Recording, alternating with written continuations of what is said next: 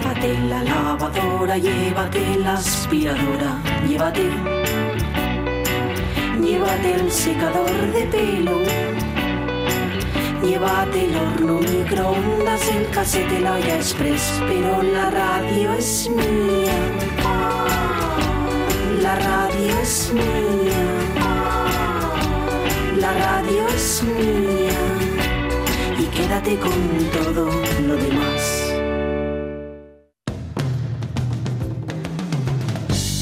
La radio es mía. Pachi Poncela.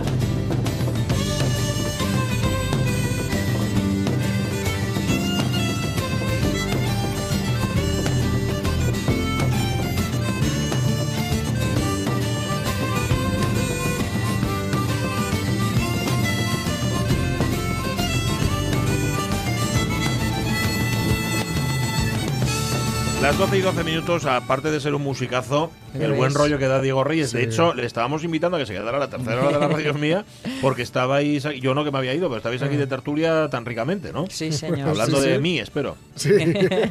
Siempre, siempre. Soy inagotable como tema de conversación. Siempre, siempre, siempre. Para otras cosas no, por ejemplo, para ciertas actividades físicas soy agotable. Pero lo que es para dar tema de conversación tremendo. Pero y eso porque disimulas. Hombre, por además, supuesto, porque hombre. hago como que no. Oye, ¿queréis escuchar una momia? Bueno, aparte, vamos, de las que escucharéis Mm, bueno. frecuentemente en los discursos políticos, etcétera, etcétera. La he escuchado ya. Las he escuchado, Sí, sí. ¿eh? Es, impact- es impactante. Es impactante, pero. Ujú. pero No sé de qué la habláis, vez. sí, contadnos. es un poco frustrante. Sí, sí, no, pero ahora no lo podemos contar. Sí, ah, ah, ah, sí. ¿Eso es una momia? Es una Sí, momia, pero una que- momia de verdad. ¿eh? sí, es que a ver, han- sí, bueno, a ver, luego lo contamos. Sí, que, que va a venir es Miguel. Fernández y le hemos.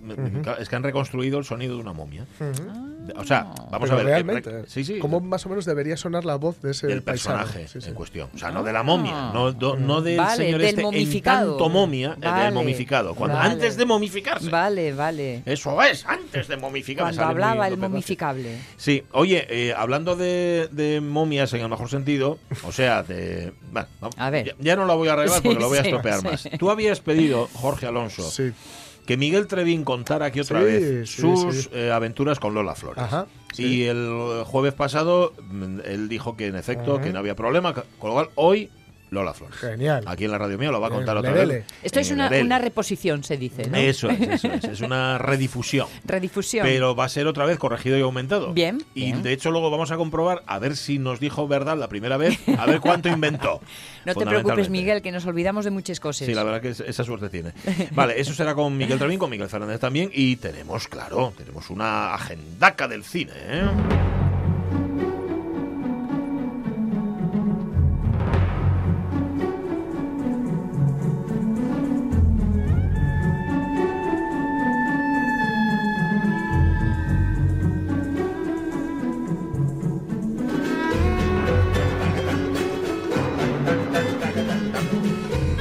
30 de enero, sabéis que nos manda Ramón Redondo, el oyente becario, que hace mucho tiempo que dejó de ser becario, pero que así todo le seguimos Quedó- haciendo la quedó petaca en la cama. bautizado. Quedó para la vida, ¿no? Y que le seguimos eh, faltando al respeto constantemente, poniendo en duda no su veracidad, pero sí su completitud. Perdón. Eh, sí, pues ayer le decía, ayer nos mandaba un mensaje diciendo, bueno, hoy ya no, no me equivoqué en nada. Y, Mm. y él mismo ha tenido que añadir una efeméride más a las que nos había mandado. Pero bueno, eh, estreno de películas. Hoy se estrenaba en el año 47 Larga es la noche de Carol Reed, que no la he visto. Carol Reed es el de El tercer hombre, si no me Ah. equivoco. El Sí. director del tercer hombre. Director del tercer hombre. Pues sí, el tercer hombre sí Y todo el mundo decía pues, que parecía que era una película de. eh, lo diré. Verás. De Orson Welles. Ah, sí. Por las sombras y tal. No, no, no, no. Es de Carol Reed. Ah, Es un estilo similar, pero. Colorado Jean, de Anthony Mann, es del año 1953. Su juego favorito, de Howard Hawks, es del 64. Oh. Qué maravilla. Es Sí, una de mis no películas fetiche para, para levantar un mal día. Ajá. O para mm, hacer inmejorable o irrepetible uno bueno. Qué bueno. Es una en la que Rock Hudson eh, es un empleado y, es- y escribe manuales de pesca. Mm. Ah, y es ya empleado de una gran es. compañía, pero en realidad no sabe pescar. Ah. Y el caso es que su, su- su jefe le manda ir a un, a un concurso de pesca y ahí hay dos... un- es una comedia de enredo, ¿no? Ah. hay dos chicas allí que son quienes regentan aquello. Falta Doris Day. Eh, falta Nada Doris. Day, Esa sí, peli, sí, sí, sí, pero hay dos Doris Day, además guapísimas. Ajá. Es Sí. una maravilla donde, donde además sale un, un bar que solo, solo en aquel momento, es ese momento que luego refleja Mad Men en su serie. Sí. Es un bar con la, la- en una azotea con la barra giratoria. Ah. Y se ve todo el rato Nueva York. ¿no? Y están ahí bebiendo. Y yo, si, si bebiéramos, si vemos esa película y cada vez que Dorro Hudson tiene algo en la mano, bebemos un chupito. Un trago. No llegamos a la- al, al segundo acto. Ajá, no llegamos a Nochevieja, pero no, nos quedamos ya el, el- sí, el 7 de julio. Bueno, pues hay que verla entonces, yo no la he visto. Es un juego favorito de Howard Hawks Es del una 64. preciosidad. Seducida y abandonada de Pietro llaman. Yermi. Yermi es del mismo año, del 64. La Conlusion de Louis Mal es del 74 y tal día como hoy en el 91 se estrenaba esta película. Usted usa crema hidratante Oh. bien. Y algunas veces se pone l'air du temps. Pero hoy no. Sí, señor, y se estrenaba El silencio de los corderos, Son suyos todos esos. que es del 91. O sea, el año que viene cumple 30 años, ni más ni menos, la película de Madre. Jonathan Demme. Que sabéis que en principio no iba a ser eh, Anthony Hopkins quien hiciera este papel. ¿Mm? Luego contamos quién compró los derechos de autor, porque además es que hoy cumple años. Ah, sí. Es una circunstancia que se Ah, da, que yo no había pensado en ella hasta ahora mismo, me acabo de dar cuenta. Lo contamos después. En el 94 se estrenaba Las aventuras de Priscila, reina del desierto. Mucho me gustó esa peli. Sí, Mm. yo no la vi tampoco. Está claro que hay muchas que no vi. Sí, Grandes. Esperanzas, sí. Eh, de Alfonso Cuarón, Grandes Esperanzas, del 98. Promises. Promise. Mm. Pro- Promises. de Justin Shapiro, B.Z. Goldberg y Carlos Volados del año 2001. El secreto del libro de Kells, de Tom Moore y Nora Towney, es del año 2009. Del mismo año, Cartas al padre Jacob o Jacob, de Klaus Hare. Y de- digo lo de Hare porque tiene una diéresis encima del lado. It's Y en el año y en el año 2017 John Wick Pacto de Sangre, John Wick Pacto de Sangre de Chad Stahelski, es de ese año. Vale. Hoy cumpliría 100 años Michael Anderson, director británico, el que dirigió 1984. Ah, Pero también ¿eh? Las sandalias del pescador, Hombre. pero también La vuelta al mundo en 80 días. Pero también La fuga de Logan. Mm. Michael Anderson, que no lo es- conocéis de nada y ahí lo Sí, tienes. La fuga de Logan, que es un mundo feliz, en Ah, realidad. sí, eso es. 100 años cumpliría hoy Delbert Mann, director de eh, Marty, la película, por cierto, en la que se, con la que se convirtió en el tipo más joven, en, en el tipo más joven en, en ganar un Oscar. Luego llegó Sam Mendes con American Beauty y le quitó el puesto, pero nos dice Ramón Redondo que fue él. Marty, Deseo bajo los olmos, Pijama para dos, mesas separadas. Eh, y el que cumple hoy años, aunque lo vamos a escuchar doblado, fue justamente el que se hizo con los derechos de la película del, del Silencio de los Corderos, del guion. ¿Crees que te estoy pegando, verdad? No es así. Simplemente estoy hablando. ¿Me oyes? Hablo a todos los criminales de Kansas. Sí, señor, Jim Hackman. Jim Hackman. ¿Cuántos cumple Jim Buah. Hackman? 90 años. Bueno. 90 años. Jim Hammond no quiso hacer, parece, yo esto lo leí hace tiempo, Sí, no sí. quiso hacer de Aníbal Lecter porque venía de hacer un papel duro y bronco en Arde, Mississippi. Sí. Y él dijo, "Uf, pues mira, no lo, no lo hago. No y estoy pa' lo ello. hizo Anthony Hop- Hop- Hopkins, y mira que viene bien. Es ¿no? que en Arde, Mississippi se Está marca un Está papelazo. tremendo, está tremendo, sí señor. Fue mejor actor de reparto por su papel del Little Bill, que estamos escuchando aquí en Sin Sí. Perdón. También por mejor actor, Oscar al mejor actor por French Connection, donde está estupendo. Y luego sale, Donde sale en todas las pelis posibles. Fernando Rey. Sea, sale Fernando Rey, sí, señor, que es el malo, ¿cómo se llama? El francés, bueno, ya me acordaré. Y sale también en El jovencito Frankenstein. No me digas. Sí. Anda. Que- no recordáis- no- pues no voy a decir en qué papel hace porque me lo sé. Ay, y no lo voy a decir. Sí, señor. Pierdo los 50 millones con ¿Veis, esa eh, pregunta. veis otra vez al jovencito Frankenstein y os dais cuenta, enseguida os vais a dar cuenta de quién es. Venga, os lo digo. El tipo, el ermitaño al que va a visitar. Se- Va, va a Frankenstein, el monstruo Sí. va, Sí. después de escaparse y va al ermitaño, que es, que es ciego. Ah, Sí, sí, sí, y sí, es una escena muy chusca, pero le echa toda la sopa por encima sí, sí. y le enciende un dedo en lugar del puro. Sí, sí, sí. Ese es Jim Hackman. Ese es G. Hackman. Sí, señor. Ahí sale. Cumple 83 años Vanessa Redgrave, al que le dieron el Oscar a la mejor actriz de reparto por Julia, que es una mujer a la que le han dado pocos Oscars porque es una grandísima actriz. Sí, señor. Cristina Rota, la mejor profesora de arte dramático de España, quizá, dice eh, Ramón Redondo, 75 años cumple, que es argentina, refugiada en España de la dictadura de Videla y que es madre de los actores María y Juan Diego Boto y de Nura Lewy. De- dirige la escuela de interpretación más conocida del país. Por ahí pasaron Ana Torren, Gabino Sí. Diego, José Coronado, Pilar Castro, Alberto San Juan, Malena Alterio. Unos aprendieron más y otros aprendieron menos. Sí, sí. Pero sí, sí. Cristina Rota los formó a todos ellos. El actor galés Christian Bale cumple hoy 45 años. Ole. Que debutó en el. Imperio del Sol. Sí, solo. Es que, claro, empezó Me tan parece- joven. Es que, claro, es el guaje del Imperio del Sol. Sí, señor. Es Sí, que sí, sí. hacía mucho. Sí. Y que el tipo maraca, ¿eh? Está Sí, maraca. un poquitín. Se le fue. Pues por- se le por- ve en, la cara, ¿eh? Por mucho alguna peli. método, Sí. mucho método ahí Stanislavski Ajá. y se le fue un poquitín Eh. con es que estos ayunos los En el chiflados, maquinista, en el maquinista es una cosa que asusta. y luego pero tiene una relación también un poco tormentosa familiar eh, uf, sí sí de hecho hay- tiene- de estos que les vas a entrevistar tiene un montón de una lista enorme de cosas que me puedes Que no se puede. eh. Y se cumplen. ¿eh? Pero es Batman, es verdad, es verdad. Soy Batman. Nueve años se cumplen de la muerte de John Barry, que antes lo recordábamos. ¿Tienes por ahí la de antes de la efeméride? Terminamos con Memorias de África, la que ¿Eh? pusimos antes para acabar. Out of Una que se llama Barry. Una eh, os decimos otros títulos que se parecen mucho, mucho, mucho a Memorias de África, que son Bailando con Lobos, por ejemplo, El León en Invierno, por eso también le dieron Oscar, compuso La Jauría Humana, Caú de Medianoche, Robin y Marian, que también se parece mucho. León en invierno con también con Anthony Hopkins haciendo También. Ricardo Corazón de León Cierto, cierto. Eh, Fuego en el cuerpo, Cotton Club, Peggy Sue se casó, Chaplin, bueno, John Barry que se murió hace nueve años con 77 tacos.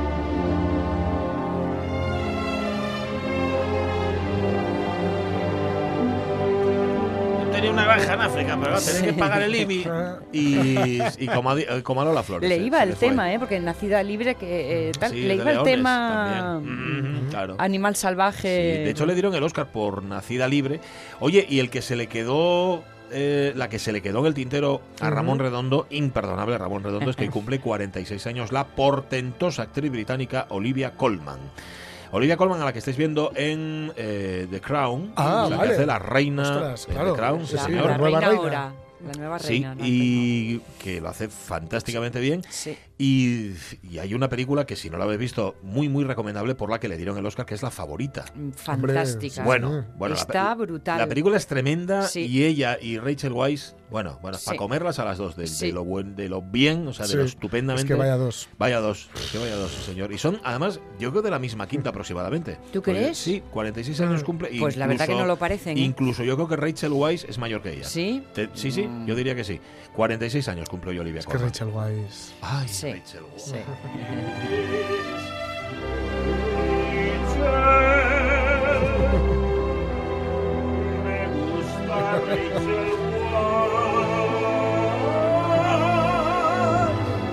Bueno, sí. ya está. también estuvo en África Estuvo en África. Era la- el jardinero el jardinero fiel Ah, pues mira, no la vi esa. mira Me gusta Sí, mucho sí.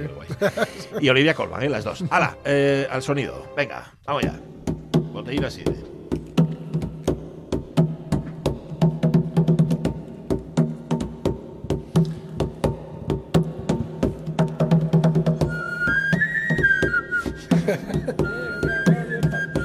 Hola, hola, Miguel Fernández, ¿cómo estás? Buenos días. Muy bien, oye, qué, qué bien, qué bien quedó esa, esa ¿Viste? cosa añadida, ¿eh? ¿Eh? Muy bien. El- Esa cosa añadida. El silbido ese. ¿Qué estás silbando para adentro? hacia adentro. Sí, sí, casi, Oye, casi. yo aprendí a silbar para adentro antes de Ah. aprender a silbar para afuera. Ahora oye. ya se me olvidó. Ah, mira, no sé, sí, ¿Eh? un poco, sí, un poco solo. nunca se olvida No se olvida, hay que mandar en bici. ¿no? Igual, sí. Ya sí, ya sí. Bueno, hoy, no sé, tú, te- tú seguramente traías otro tema para hablar, pero por la mañana te cogimos por banda y te propusimos hablar de la momia. Sí, no, no, me parece muy bien, es un tema bastante interesante. Ajá. Bueno, eh, es, un, es un, un poco interesante.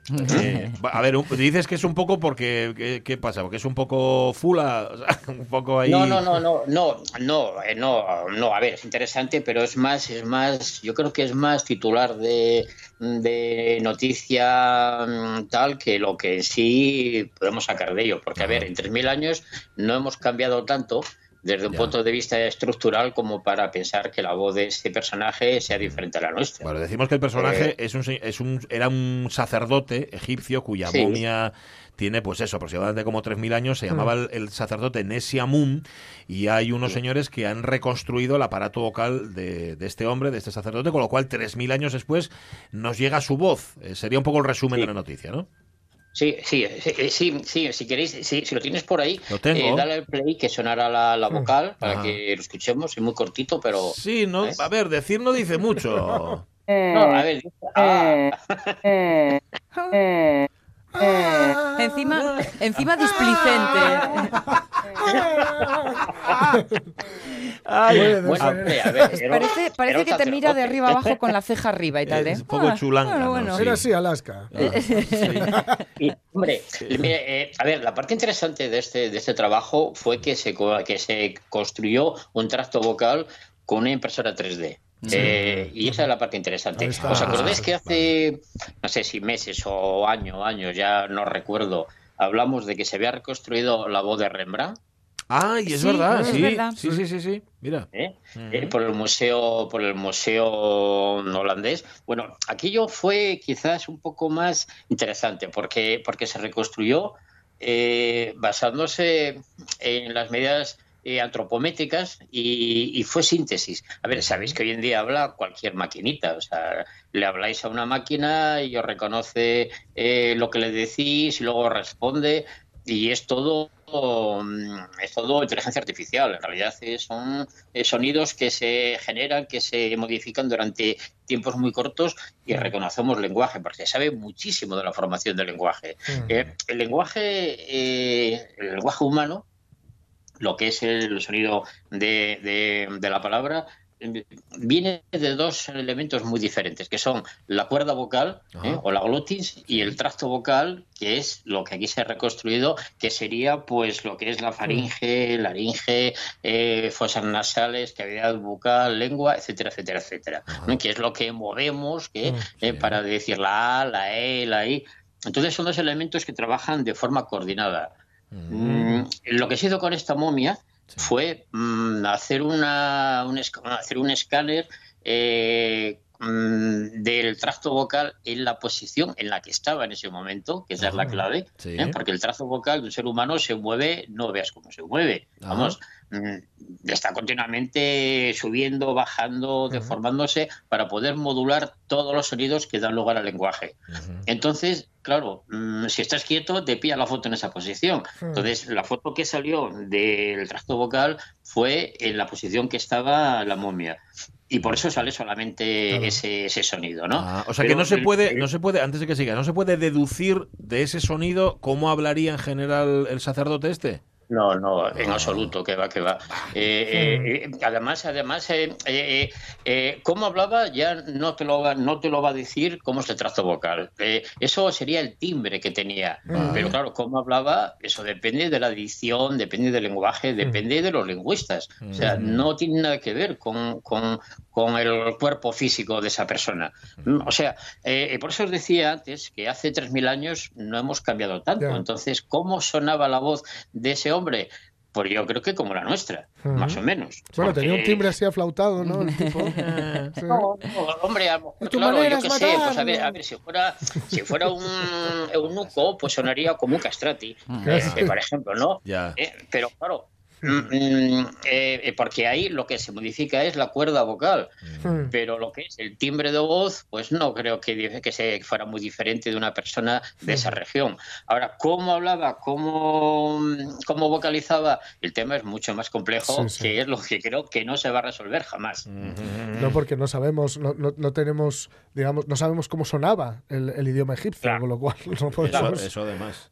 Claro. Claro, exactamente. Exact- Y, y fijaros, y fijaros que además el lenguaje evoluciona de un, vamos, eh, eh, no ya en años, pero sí que eh, con el tiempo. Entonces se habla de forma diferente. Sonidos más nasales, menos nasales. aunque hay un tronco, un tronco común, el- por ejemplo, el lenguaje latino no tiene nada que ver el sonido de un italiano con respecto al de un portugués. Eh, entonces hay, hay, una, hay una serie de, de parámetros que no te lo va a decir, digamos, la, la, la fisiología. te, te puede, te puede hacer una idea de cómo es el timbre, pero no de cómo sonaría. Ahora, sí que es un buen trabajo, o sea, es un buen trabajo porque, porque se, ha, se ha conseguido hacer un escaneo del trasto vocal, es una tecnología, mm, no es nueva, pero sí que es interesante, y sobre todo la clave está en que se consiguió hacer un trasto vocal artificial con una impresora 3D. Y ahora, Las impresoras 3D Dime, perdón. No, perdona, es que no quería interrumpirte, pero estoy precisamente haciendo uh, un curso con, con Ruth Suárez que nos está enseñando precisamente a mover todas esas cosas que se mueven por dentro a voluntad y no de forma así un- en- sin querer queriendo. Y es increíble la cantidad de pequeños detalles que pueden hacer cambiar, pues desde un, un tono, una potencia, tal, pero pequeñísimos detalles. Por eso Claro, es tan difícil claro. conseguir de un solo gesto eh, sacar una conclusión general, como estás diciendo. No, claro. A ver, es totalmente imposible. Eso, eso es lo mismo que si, que si te sacan una foto, eh, una foto en un instante de la carrera de un caballo o de un o de un atleta. No ves nada. O sea, ves en ese momento el cuerpo deformado y claro, y, y al final eh, puedes pensar que eso es así y no, no, eso es un absurdo pensar en ello, ¿no? Porque es una evolución continua de, como tú dices, una pequeña variación que hagas en una parte eh, de esa musculatura te cambia completamente la y, y- y eso, y eso es un trabajo de logopedia, ¿no? Eh, lo otro, mira, el que tenga una voz buena, el que tenga una cuerda vocal así eh, interesante, potente, tendrá un timbre, un timbre agradable, eh, fuerte, potente, pero no quiere decir que vaya a hablar bien, ni mucho menos. Ya. Dicen los autores del estudio, por lo menos en la noticia que aparece aquí en el periódico de Cataluña, me dejan caer más bien que no sería tan descabellado rescatar las voces de los castrati del siglo XVII. Pero esto, por Sí. lo que tú nos estás contando, mm, eh, más que complicado, ¿no? Mm. Mm, Pues sí, complicado porque, porque hombre, a ver, el siglo XVII está más cercano Ya. y hay más, hay más información musical de cómo se interpretaba y de afinaciones y demás cosas, ¿no? Pero, pero insisto, es lo mismo. O sea, el, el tracto vocal es el mismo que el de una persona adulta. La cuerda vocal es la que varió. ¿Eh? Porque en el castrati la cuerda vocal no, no se engrosa, no, a nivel hormonal no tiene cambios estructurales. Entonces, digamos, en la parte de la glotis es lo que eh, no cambió. Eh, esos estudios yo creo que se pueden hacer aunque aunque no se hagan radiografías o, o tomografías o lo que sea de, de los cadáveres, ¿no? Porque se, se pueden presuponer. Eh, hay un, hay, tiene una potencia tremenda lo que es el, eh, ¿cómo se llama? El, el modelado físico de sonidos. Que, a ver, esto es algo que ya empezó con la síntesis ah, desde el campo de vista musical hace un montón de años, ¿no? Cuando empiezan a trabajar con sintetizadores de modelado eh, acústico, pues te vendían un sinte que decía, mira, eh, ¿cómo sonaría una lengüeta doble con una campana eh, cónica? Y, y- y eso se vendió por, por sintetizadores, mm, vamos, que no vamos a decir ahora eh, eh, la marca, pero algo parecido es lo que está ocurriendo aquí. Lo que se hizo aquí fue generar un, un sonido de cuerda vocal y con un altavoz se aplicó al trasto vocal y el tracto vocal lo que hizo fue modificar ese espectro. Unas frecuencias las atenuó y otras las, la- las dejó pasar, o sea que lo filtró. Y lo que tenemos es ese sonido pues de, de A que, que dicen que se parece a bad o bed en inglés, ¿no? A una vocal de estas y tal. Hombre, es interesante, ¿eh? insisto, no quiero, no quiero tirar abajo la, la- el oro, ni mucho menos, pero es interesante porque se trabajó de forma coordinada una serie de, de elementos que, que hoy en día se puede hacer. Entonces, quedamos, digamos que es un logro mm, por haber trabajado en, eh, digamos, eh, de forma, como se dice ahora, de forma transversal, diferentes tecnologías. Ahora, el resultado, bueno, el resultado no va a ser mucho más. No vamos a oír la voz de este hombre, ni, mu- ni mucho menos. Personaje decepcionante. ya te Con, digo. la, Sí, sí. con, la, con este, este en bucle acaba siendo em, la momia repugnante. Eh. Eh, Todo así un poco. Pues nada. Ya nos ha quedado, ya nos ha quedado claro. Gracias, Miguel Fernández. Un abrazo muy fuerte. Venga, un abrazote. ¡Ah! Ah, ah, ah, ahí está. Ahí está. Es que apetece, ¿no? Samplearlo un poco y tal. ¿Cuánto, ya ves cuánto va a tardar. Si no está ya, luego lo miro. Eh, esto que hacen de re- una, una hora de la momia. Ah, fijo, fijo. Fijo, nosotros una hora podemos ponerla. Si Porque, vamos cortos. Sabes que en, en YouTube hay un montón de historias de estas, ¿no? De una Sí. hora, de tal. Hay Ajá. una hora, por ejemplo, antes que hemos escuchado, lo de, es una trompa. ¿Cuál? Una- es una trampa. Es una trampa. Sí, sí. Ah, Pues hay una, hora, del almirante Akbar. Es una trampa. Es a trap. Es a trap. y eso- Es a trap. Hay gente para todos los Y hay, hay- hay una ¿no? hora de Run You Fools, por ejemplo. ¿Eh? Run You Fools. De, Ah. de Run You Fools, de, Sí. de Señor de los Anillos. Pues mm, seguro. Seguro Vale, que, seguro que sí. Seguro que Run sí. You Fools. Correcto, insensatos. Ajá. O no puedes pasar. ¿no? También. Sí, sí. Hay que buscarla. Mira, míralo, míralo. Ahí está. Para Sí, de verdad que parece que está haciendo burla, ¿eh? Eso, hijo. Es muy molesto.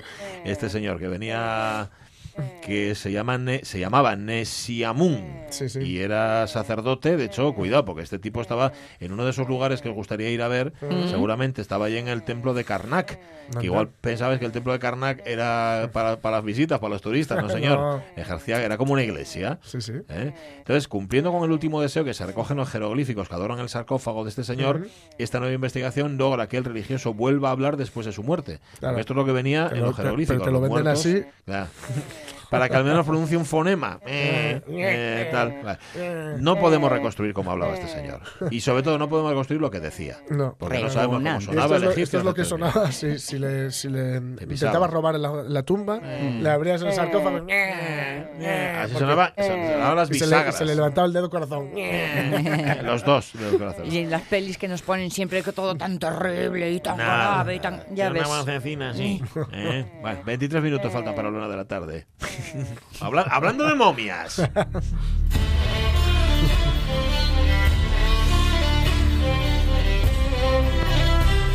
Vaya golpe bajo, ¿eh? Buah, vaya golpe bajo que le acabo de pegar a Miguel Trevín. Miguel, ¿qué tal? Buenos días.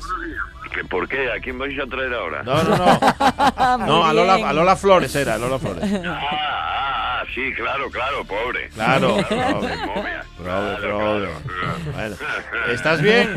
¿Estás bien ahí en el en, la, en tu casa? En el Bien, sarcófago. bien, muy bien, muy bien, claro. Ya, no, me alegro, me alegro. Como un rey, como un rey. No sé, como un faraón. Efectivamente, ya que estáis en ello, pues eh, tal cual. Sí, señor. Bueno, hoy como, como aquí somos mucho de, de cumplir caprichines, cuando Sí, alguien sí, tiene un caprichín, un deseo, pues el otro día Jorge Alonso era el, el cumpleaños de Lola Flores y dijo, vamos a hablar de Lola Flores, ¿no? Sí, sí, Pues sí. nada, yo voy a contar todo lo que sé de Lola Flores. Bueno, que no- Claro. oye, que no oye poco, quiero decirte que Que no... Ostras. poco. No, no, No, no. es, oye poco. no es poca cosa.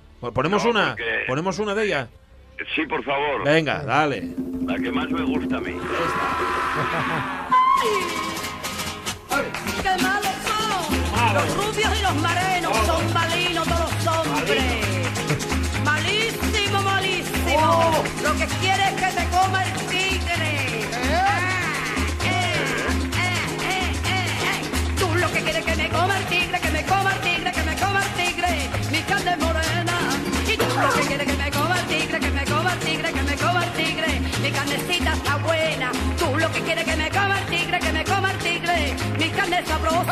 sabrosa. Y tú lo que quieres es que me coma el tigre, que me coma el tigre. Mi carne de rosa. Y entonces Ay. Qué provocadora era a su manera Lola Flores, Era ¿eh? tope, era tope, era tope. Eh, de hecho, en esta canción a mí me chifla esta canción. Hombre, Mm, como para Sí, no... porque sí, porque es donde demuestra lo que era ella. Era esa raza y esa era aquello que decían que, que siempre se comenta, aquello que dijeron cuando fue a Nueva Sí, York. sí, pues, sí, lo comentamos, ¿no? Sí, sí, Decía Lola Flores, artista española, no canta ni baila, pero no se la pueden perder. ¿no? Totalmente, Pues, totalmente. Sí, pues señor. tal cual, en esta canción es donde lo demuestra, ¿no? Porque es, es un au- auténtico torbellino, ¿no? Lo que es. pasa es que, claro, yo, y por eso tú me metes eh, eh, eh, a Lola Flores, yo tengo una historia personal con Lola Flores en muchos sentidos, en muchos sentidos, eh, en muchos sentidos. Fíjate, estaba pensándolo yo, claro, yo soy de una generación eh, que me tocaron figuras como Lola Flores, eh, ¿cómo lo explicaría yo? En los dos bandos. ¿eh? A ver. Es decir, yo tuve un cambio personal del concepto de Lola Flores, ¿eh? Ajá. porque por un lado yo tengo una época hasta hasta setenta y pico eh, ya pasado, eh, donde donde bueno pertenezco a, una generación que, que hizo lucha antifa- antifranquista política, ¿no? Por política. Eh, yo, por ejemplo, bueno, pues estoy, a mí me, me, me echan del Instituto de la Calzada, que es mucho echar, eh, de aquella época que te echaron del Instituto de la Calzada. Hay que hacer, ¿eh? Para que te echen. eh, efectivamente, ¿no? Eh, me echa un personaje, bueno, que hoy es un, la de San Quintín y de aquella era un personaje del régimen, que era Elvira Muñiz, todavía me echa, Ah, porque sí. era una época difícil, era una época que había mucha lucha, mucha lucha, estaba lo de la selectividad, estaba... eh, había pasado lo de los muertos de septiembre tal y entonces había mucho movimiento y se dedicaron a para calmar la cosa pues pues echaron unos cuantos de institutos a mí tocóme eh, tocóme entonces quiero decir con esto que yo por un lado pertenecía a, a esa generación y a esa gente que, que, que estuvo y luego por otro lado me tocó la movida que me metí de cabeza también eh, a las cosas como son que ya fue principios de los 80 ya sabéis no entonces, un poco, me refiero a esto porque un poco, mm, por ejemplo, había, no- nosotros nos encontramos con figuras como Lola Flores, ¿eh? que eran figuras que para nosotros eran figuras odiadas, Claro. ¿eh? tal cual, odiadas porque régimen. eran figuras del régimen, Claro. Sí, sí, eh, claro. eh, figuras propias del régimen, ya sabéis, Lola Flores le cantaba, eh, le cantaba ah, en el Pardo y y, ta- y todo aquel cuenteo que había en aquella época y luego fue y yo me acuerdo, mi- mira, de así conocí tanto a Antonio como como empecé a darme cuenta de, de que no se podía que, que los tiempos Mm. estaban cambiando eh, eh, y que y que había que empezar a pensar de otra manera y me acuerdo perfectamente que fue una vez entrando yo en Rocola en Madrid eh, y salía Antonio Antonio Flores no Sí. y de la que salía Antonio alguien le dijo algo de la madre. ¿eh?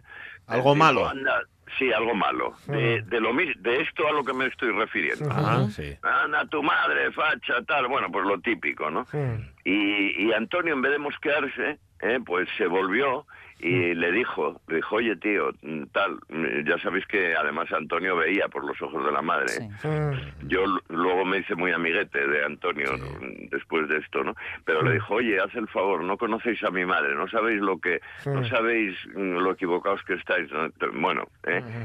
Que me dejó seco porque, bueno, gitano, tal, ya sabéis, ¿no? La Sí, fama sí. de, de Sí. tal, digo, "Buh, aquí se va a armar. ¿Y qué va? Lo que hizo fue hablar y explicarle lo equivocados. Y ya me hizo pensar, ¿no? Ya me hizo pensar y, y ya eh, con el tiempo luego ya me di cuenta que efectivamente eh, la idea la idea que teníamos no es que fuera errónea, por un lado, no es que no fuera un- un- una figura del régimen, pero era una mujer que era mucho más que eso. De hecho, fue una mujer de, de las mujeres más libres y liberales de la época. ¿eh?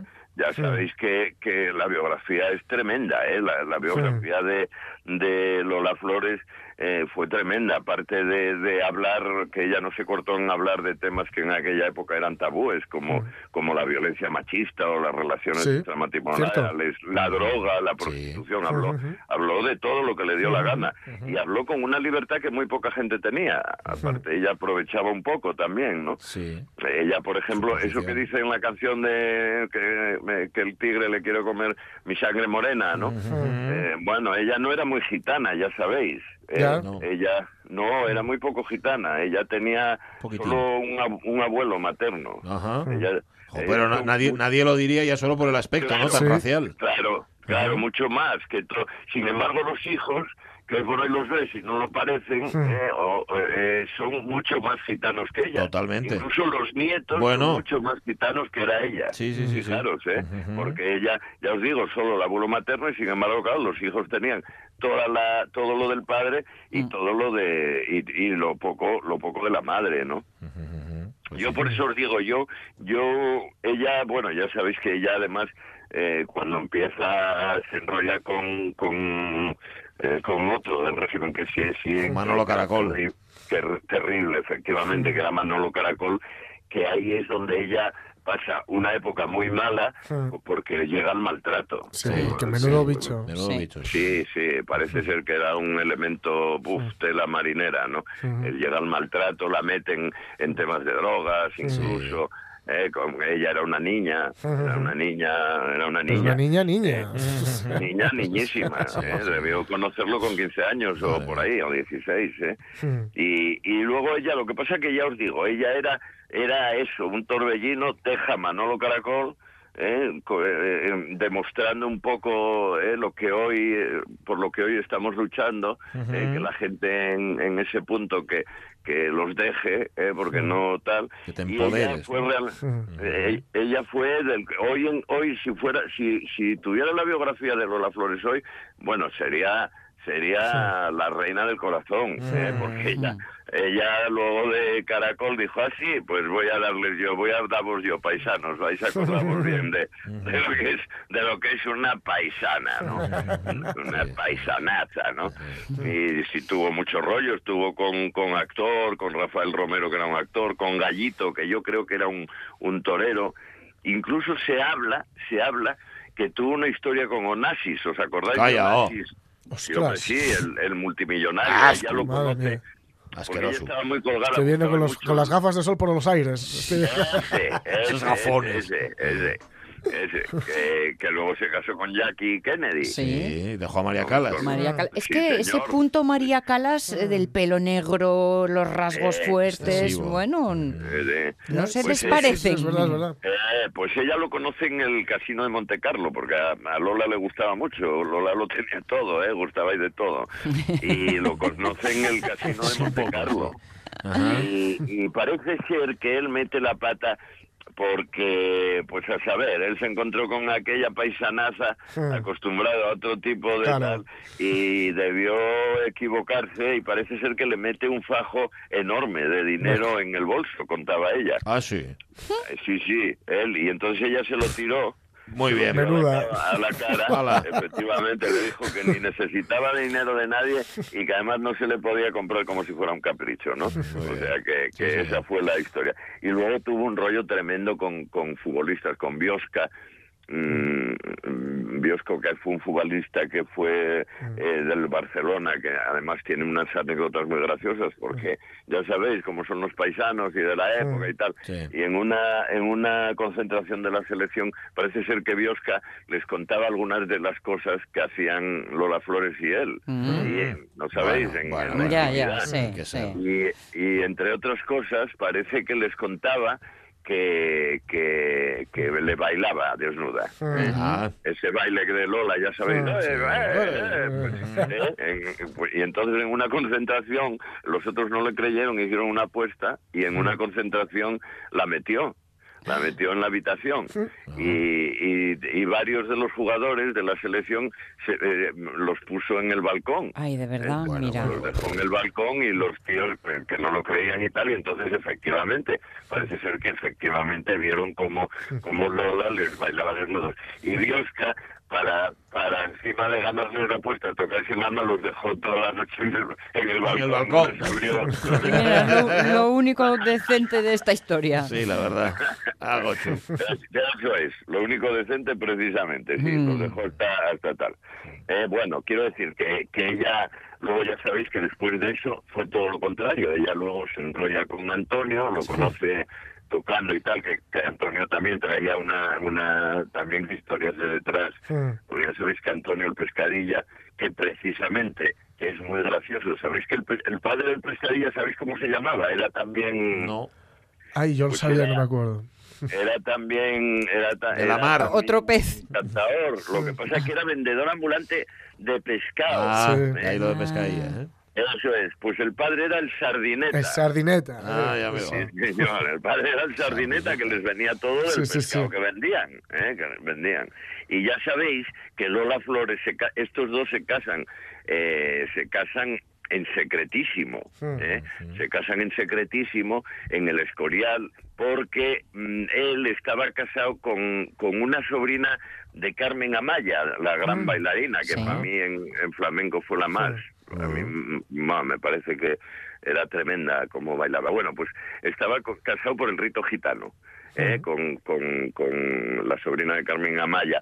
Y entonces los Amaya los tenían los tenían amenazados de muerte, de muerte. De hecho, el cura eran muy poquitinos, ¿eh? En la boda eh, no sé si eran 22 personas o sí, estaban nada, los más... Eh. Paquita Rico, que era madrina, y estaba Chicote, aquel del bar, y Mm. Carmen, Carmen Sevilla, Vicente Parra, bueno, los de la época, pero 22 personas. Y entonces el cura, que debía debió sonar algo de que había problemas, ¿eh? Eh, pues parece ser que dijo, por tres veces dijo eso que se decía en las bodas, de si alguien Sí, tiene algo sí, sí, que sí. decir, no sabéis, pues hasta que Lola ya se cansó y le dijo, hable padre, tire, tire, tire, que esto, que todavía aquí llega alguien y no, no acabamos esta boda. Por si acaso. Se dejaron preguntitas. Sí, señor. Vamos, vamos, a ir, vamos a ir abreviando, sí. Es, ¿no?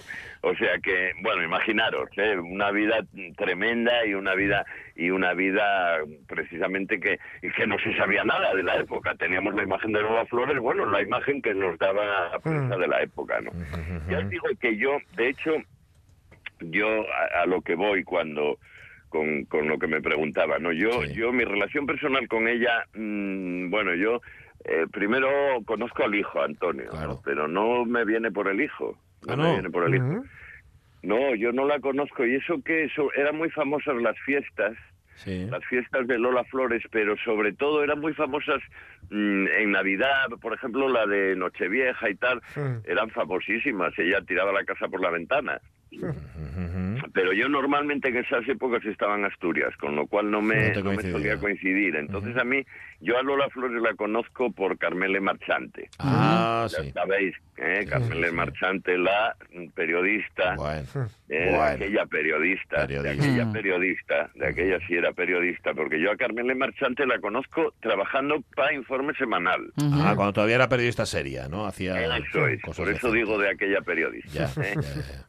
Efectivamente. En- Y yo la conocí aquí, era amiga de gente muy querida mía de aquí, de, de, de, me- de Teresa Meana y de Luis Antonio y de toda esta gente. Y la conozco porque me pide mm, me piden que la acompañe una vez, bueno, a, a la zona mía, eh, porque estaba haciendo un, un, me acuerdo, un programa sobre nazis. Nazis en España. Ah. ¿eh? Que fuimos a dos, algún día os comentaré a que dos, dos en Asturias, fuimos a buscar a dos, uno en el oriente y otro en el occidente, por cierto. Mira. Y así conozco yo a Carmele. Y entonces cuando yo me fui para Madrid, Carmele me, me, me avisa a veces que andábamos en un duro y, y bueno, Carmele que además era muy rata, muy rata, o es muy rata. ¿sabéis? Como- Ponderándola, como, ¿no? eh, como éramos un grupo grande de gente que uno hacía fotos, otro otro escribía, otro tal, bueno, pues ella como también por los duros, eh, ¿no sabes? Por los duros. Estás dejando, de estás repente- dejando la curiosa, ¿eh? Estás haciendo un traje. Bueno, muy, pues si, si siguiera... eh, bueno, Otro, es otro día, sí. eso es, conseguía el pack completo, ¿no sabes? Ella, por ejemplo, me llamaba y, en una ocasión, que a lo que vamos, en una ocasión me llama, oye Miguel, tengo que hacer un reportaje a Lola Flores sin falta y tal, y no tengo nada, os pago, bueno, lo que fuera, no me acuerdo bien además, ¿no? Eh, digo, vale, vale, entonces yo le conseguí el coche, ¿eh? yo iba de fotógrafo y otro colega mío ayudando con, con la luz. ¿Eh? Eh, y, y el coche, ya, ya sabéis, era un 600. 600. ¿eh? Ujú. Ajá. Eran 600. Y entonces fuimos todos para allá a conocer a Lola Flores, a conocer a muchos encantados por un lado. ¿Y tú Lola cómo Flores, ibes? ¿Tú ibes encantado o todo lo contrario? No, no, yo iba encantado. la Ah, verdad. vale, vale. Encantado barra cambiado. expectante. Sí, a ver qué pasa, ¿no? Sí, más bien expectante que otra cosa. Sí, efectivamente era expectante porque todavía no sabes, por, todavía por un lado tienes esa imagen, luego llegabas a aquella casa, porque ella de esa época todavía no vivía en el Lerele. ¿eh? Ella luego, tú ya sabéis que vivió en La Moraleja, en un chalet muy famoso, que era el Lerele, Sí. donde Sí. muere donde muere luego Antonio también y donde Mm. tal a los 15 días de morir ella. Bueno, eh, bueno, pues ella todavía no vivía, vivía cerca de, de Avenida América, vivía en otro sitio, ¿no sabéis? De, de allí, de- mm, era un piso. piso. Y entonces, claro, entrabas en el piso y no os imagináis, eh, por ejemplo, en el salón que era enorme, enorme, lleno de estatuas religiosas, eh, había como una especie de altar en medio del salón, eh, a un lado del salón había una especie de altar, con lo cual, claro, tú dices, uff, ¿dónde, ¿Dónde me dónde metí? me estoy metiendo? Otra estatua, otra estatua estaba en una esquina del salón que era el pescadilla, ¿eh? ¿Cómo? ¿Una estatua o era, o era el propio pescadilla? era el pescadilla, el pescadilla. Era el mismo. No se movía. Estaba sentado allí delante de una tele, ¿eh? con, con una copina y tal, allí sentado. Y, y, y eh, tú- gracias a que Lola le dio unas voces. ¡Pescadilla, Antonio! Saluda a esta gente, hombre. Y Que si no- levantó así un Movió poco una la ceja. mano, Volvió a caerla y, y punto pelota. Que yo me imaginé de aquella, que viviendo con Lola Flores, eh, esa debe ser la actitud porque si no te vuelve loco. Totalmente. Claro. Te anula. Eso es. Entonces él debía tener aquel rinconín que dijera lo que dijera ella y pasara lo que pasara en aquella casa, él Sí. inmutable. Muy bien. Inmutable al desaliento, ¿no? Bien. Y entonces ese día fue estupendo porque, primero, ella habló sin medida.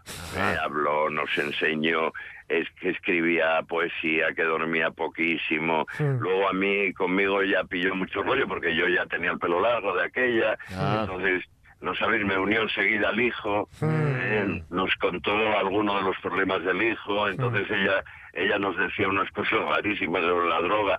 Decía, pero ya le digo a mi hijo que no se meta de eso, porque el problema de Antonio era, en una época fue la heroína, ¿no? Entonces ella tenía mucha guerra contra la heroína, Sí. pero le decía, que se meta a otras cosas, hombre, que se meta a otras cosas. Pero, pero no eso, que ni es un hombre ni es nada, no, no es un hombre ni es nada. Ajá. Eh, o sea que era un barullo, eh, en medio de todo eso era una especie de discurso extrañísimo, claro, imaginaros, eh, en medio de, del altar, de las vírgenes, de tal. Eh, nada, le hizo, le hizo Carmel en la, la entrevista estupenda. Ella, ya os digo, que respondió, dijo de todo, habló de Maciel, me acuerdo que habló de Maciel. Ah, de Maciel, sí. Mm. Claro, porque a mí me preguntó me- de Asturias, "Ah, la vaca, la llamaba, la vaca. Digo, Maciel. "Mi amigo Maciel, la vaca, la vaca. Y bueno, asturiana, tal, grandona. Sí, bueno. Ella, ¿no sabes? Pues la vaca, ¿no? Bueno. Nos contó historias de Maciel, ella y otra, que no me acuerdo ahora muy bien, ¿eh? pero nos contó historias que no son para contar. Mira, Lo peor, lo peor es que nos lo dejas a la imaginación y eso puede ser terrible. Sí. Aseguro que acabamos todos, no sé dónde, pero ah, no puedo contarlo, No, ¿no? mejor, pero mejor. cosas tremendas. De hecho, Carmen Carmele no sacó nada, claro, imaginaros. Claro, No, claro. eso no se puede contar. No sacó nada, ¿no? Y entonces al final... Oye, quédate un ya minuto, quédate un minuto, ¿eh? ya, A- ya Administra. llevaba mucha prisa, ya llevaba mucha prisa. Sí. Y entonces, mm, ay, no tengo, ¿os importa llevarme hijos? Y, Mm. y yo le, y todos, claro, quedamos mirándonos como, joder, cómo llevamos a Lola Flores. En un 600. Y yo le digo, Lola, hombre, eh, coño, que tenemos un SEA 600. Y se murió de risa. Coño, uy, en peores cosas fui, en peores cosas fui. Y a SEA 600 y ala, pa, pa, íbamos a Serrano, que estaba esperándolo la hija Lolita. ¿eh? Lolita para ir al, me acuerdo siempre, tenían que ir al, al a que le hicieran un traje, Ah, ¿Eh? vale. a que le hicieran un traje y bueno, cuando la vio Lolita llegar, imaginaros, No, la risa. mañana, que ella muerta de risa sacando los, los brazos por la por el Por la ventanilla. por la ventanilla. Claro. Lolita, Lolita. Madre Mira, mamá. Ay, virgen, a la mamá. Mira dónde vengo. Ay, qué Bueno, risa. una, una Ay, qué historia risa. especial. Bueno, oye, especial, si te ya. quedó, si te quedó algo, nos lo cuentas la semana que viene. Sí, y yo de sí, sí, verdad. sí, por viene. favor. sí, sí, sí. Con más cosas de, de Y- Lola y de Antonio y, Y, no y de sé. Carmele cayendo del coche. Y algo de. Ah, cayó del ¿Os coche. acordáis Carmele. de eso? No. No, bueno, no era Carmele, era, ya os lo contaré, sí, sí, Vale, era un vale. coche especial, sí. Apúntalo ahí, apúntalo ahí que la semana que viene salimos de dudas. Marchamos Venga, con la pues zarzamora, Miguel está- Besos, besos grandes. Sí, señor, sonó en el entierro Sí, de, la faraona. Un abrazo, Miguel. Hasta luego. Venga, un abrazo. Abrazo.